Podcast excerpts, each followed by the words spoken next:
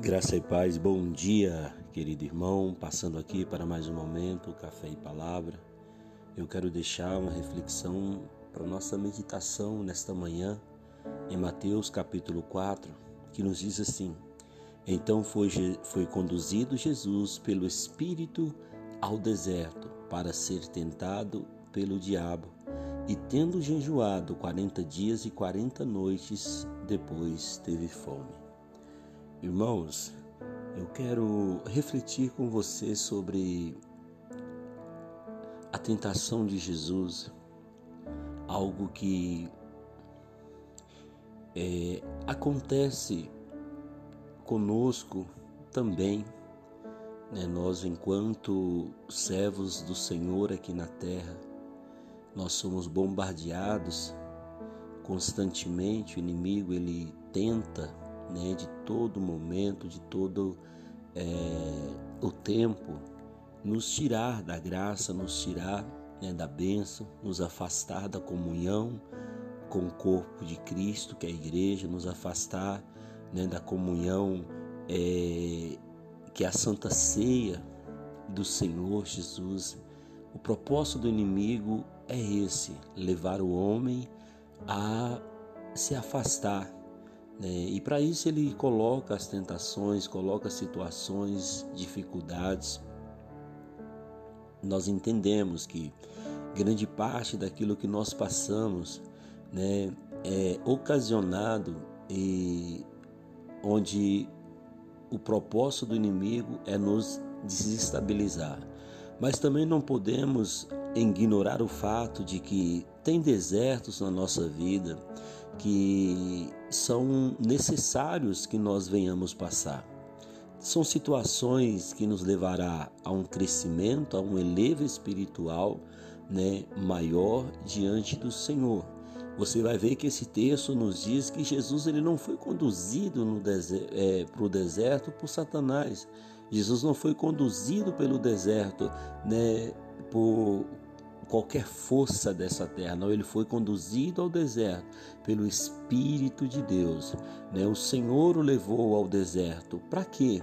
Para um tempo de é, consagração, um tempo de é, alinhamento né, ali entre ele e Deus. Não que Jesus estivesse des desconectado ou desligado do Pai, mas todos nós precisamos é, parar um pouco né, para nos fazermos um alinhamento com o Senhor.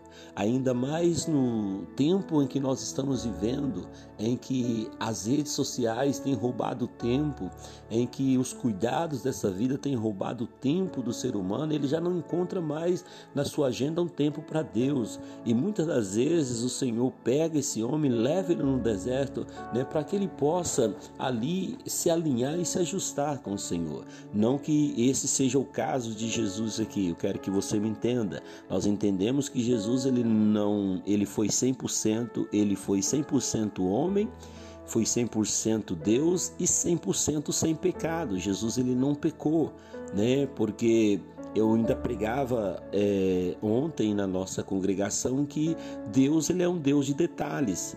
Né? Então assim Deus está, ele olha os detalhes, aquilo que o diabo tem pregado hoje na mente das pessoas que não tem nada a ver, isso não tem importância, isso é uma coisinha boba, pode ser né, é, um detalhe importante para roubar a tua bênção do Senhor. Então nós precisamos avaliar, nós precisamos analisar bem a nossa vida e tirar um tempo para nos consagrar, tirar um tempo para nos dedicar ao Senhor. Veja bem que o Jesus ali ele vai se dedicar e tendo jejuado 40 dias e 40 noites ele teve fome. Então Jesus ele vai ali para ele ter um tempo, né, com Deus.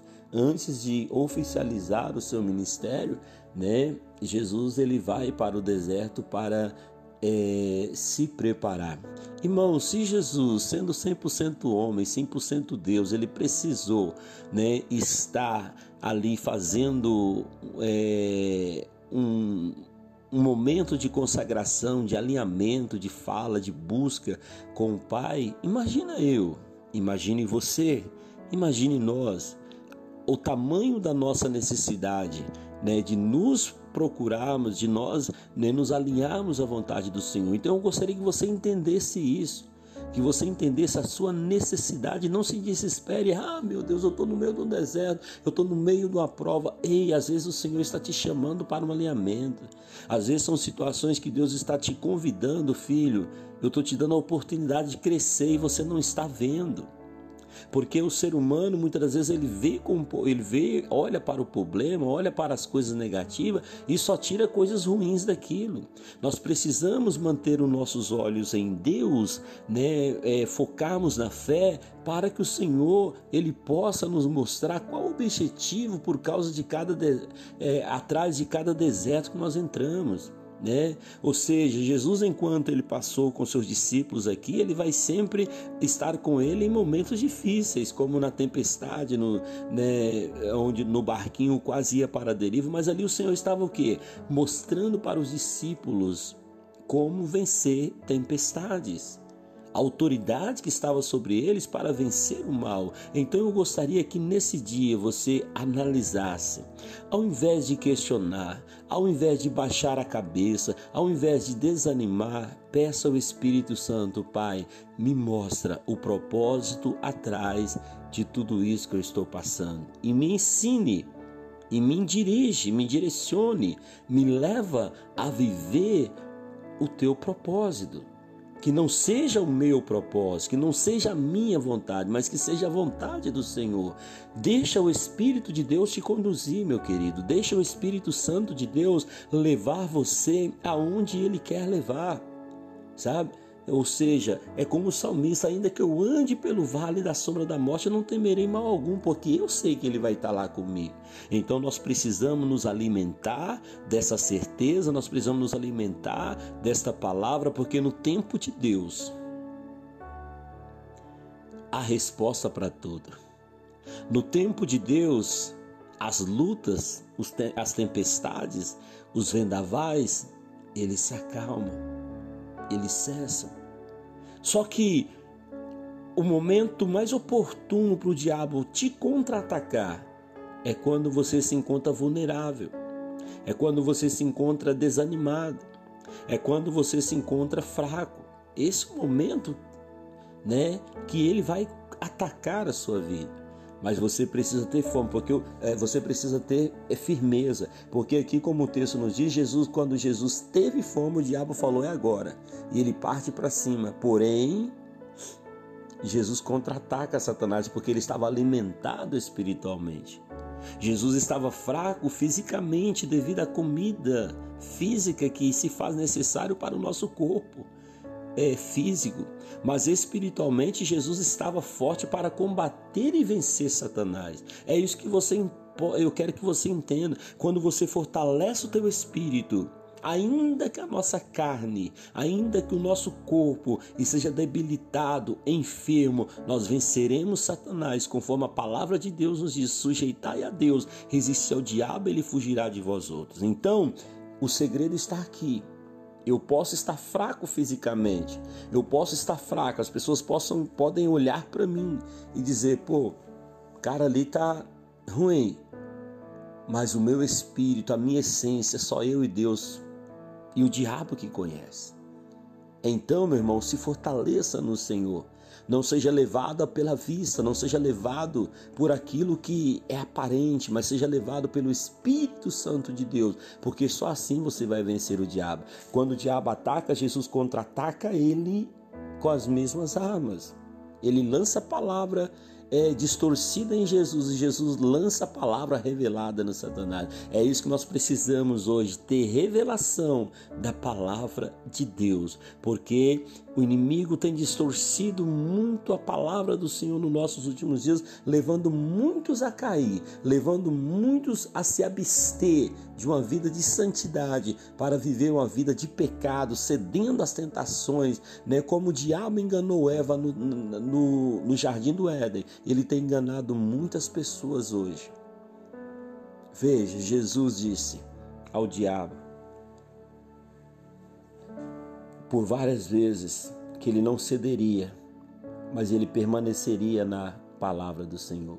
Nesse momento, Satanás sai, versículo 11: Então o diabo deixou, e eis que os chegaram os anjos e o serviram.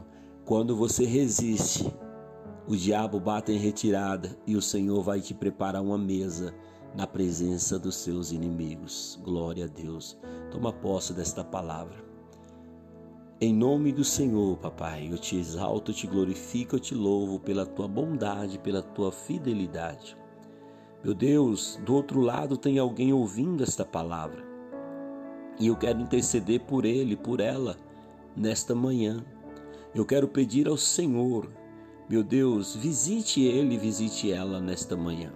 Meu Deus, que eles sejam cheios, repletos, sejam, ó Deus, fortalecidos no Senhor e na força do seu poder. Daqui a pouco eles estarão despertando para os seus trabalhos. Meu Deus, que o teu Espírito, o Espírito do Senhor, possa guiar teu povo, possa levar o teu povo aonde o Senhor quer nos conduzir e que no meio do processo, que no meio da caminhada, o teu Espírito Santo nos encoraja, que Ele é o nosso é, amigo, ajudador, consolador, que o Senhor Espírito Santo mostre a nós o caminho a qual devemos trilhar, que não venhamos ser levados pela nossa vontade, pela nossa carne, que não sejamos levados pelo nosso querer, mas que possamos ser conduzidos pelo Senhor. Então eu te peço, toma as rédeas da nossa vida, toma as rédeas da minha vida e conduz-me, Senhor, ao centro da tua vontade. É o que eu preciso do Senhor nesta manhã. Assim eu te peço por todo o teu povo, os enfermos, os hospitalizados. Ó Deus, visite eles com cura. Aqueles que precisam de uma resposta, que o diabo colocou desespero total na mente, a ponto de enlouquecer essa pessoa, meu Pai, que ela seja liberta agora, meu Pai, e que a presença do Espírito Santo, divino companheiro, possa encher o coração desta pessoa nesta manhã, em nome de Jesus. Em nome de Jesus, em nome de Jesus. Deus te abençoe e te guarde, meu querido. Forte abraço. Até amanhã, se o meu bom Deus me permitir estar aqui.